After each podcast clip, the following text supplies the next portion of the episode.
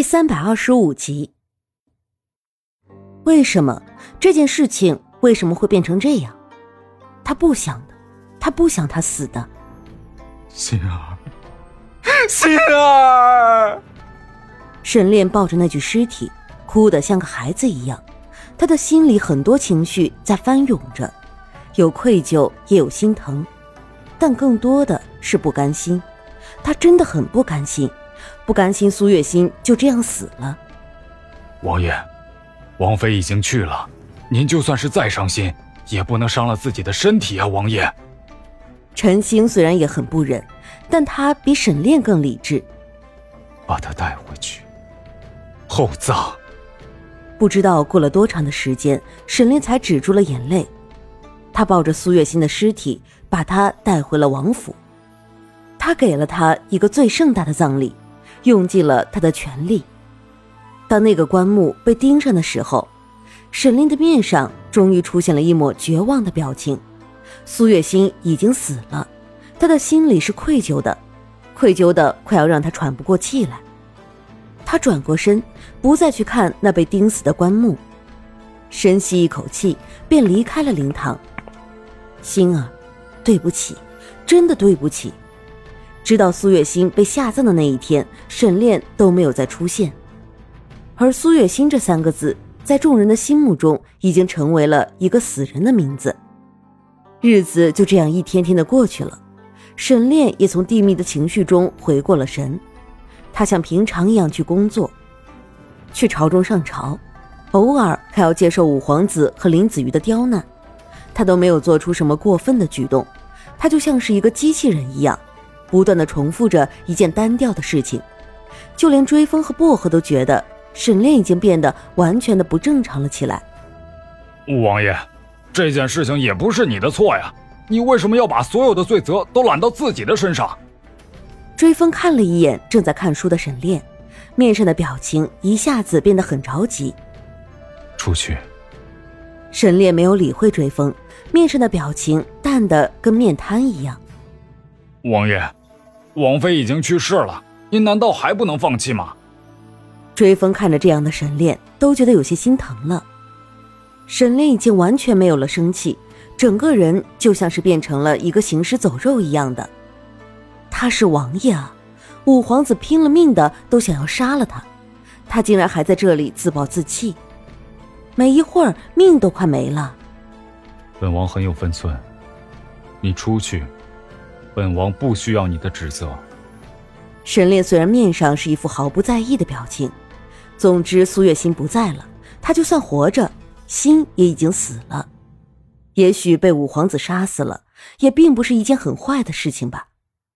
王爷，追风看了一眼沈炼毫无生气的脸，面上的表情变得比刚才还要着急几分。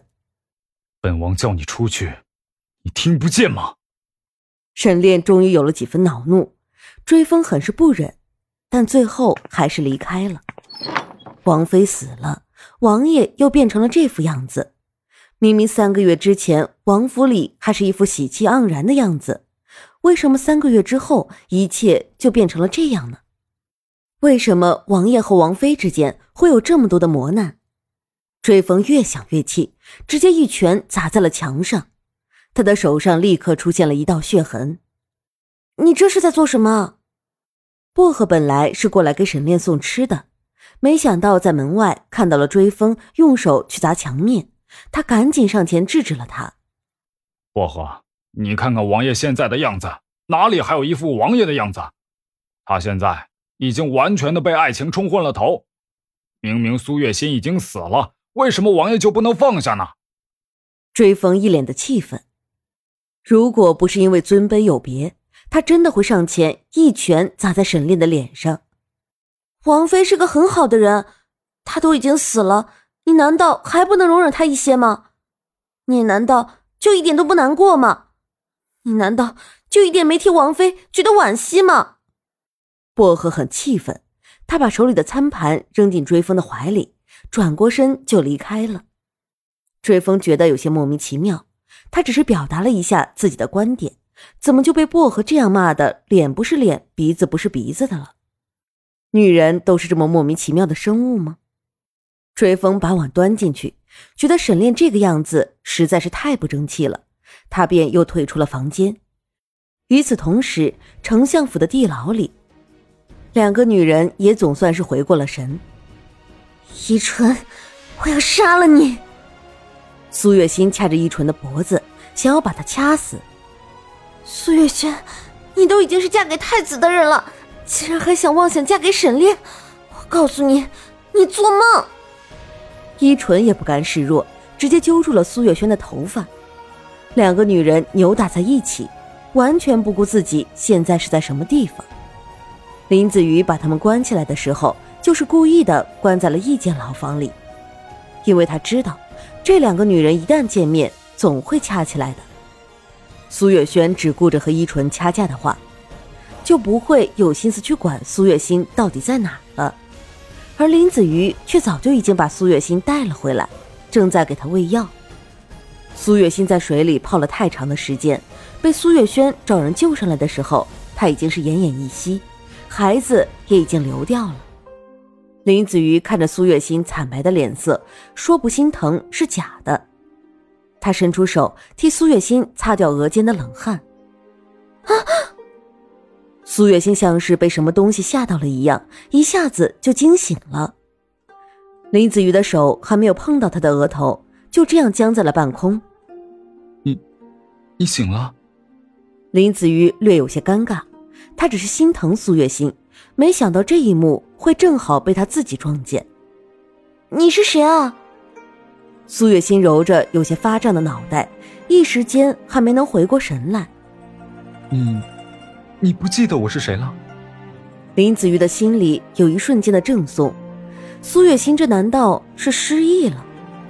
苏月心的脑子里一片混乱，在死之前的那种绝望和恐惧的情绪，让他有一瞬间的忘却，这是来自于他大脑的自我保护，在遇到极其痛苦的事情的时候，他会选择忘掉一切。我，应该记得你吗？苏月心的面上有些茫然。他并不是失忆，而是在自我保护。现在只是因为他极其的痛苦，才会变成这样。总有一天，他还会想起来的。你真的不记得了吗？那你还记得自己是谁吗？林子瑜的情绪波动有些大，他甚至在期待，期待苏月心已经完全的失忆，这样的话，他就可以把这个女人完全的留在自己的身边了。我叫苏月心。苏月心揉着额头，下意识道：“你记得自己的名字？那沈炼呢？你记不记得他？”林子瑜心里的喜悦已经被冲去了大半，他小心翼翼的问：“沈炼？”苏月心觉得这个名字很熟悉，但是只要一想到这个名字，苏月心的心里就一阵的刺痛。苏月心痛苦的捂住了自己的头：“你不要再说了。”我不想听到这个名字。苏月心的面上出现了恐惧的表情。好，我不说了。苏月心，你冷静一点。林子瑜连忙道：“看来苏月心也只是情节性失忆吧。总有一天他会想起全部的事情。”林子瑜面上狂人的表情终究还是冷淡了下来。他和苏月心当真是没有那样的缘分吧？你先好好休息。我不打扰你。林子瑜看了一眼面色不是很好的苏月心，对着他道。而苏月心根本就没有等他把话说完，就用被子蒙住了自己的头。结果不到一会儿，他就满脸慌张的掀开了被子。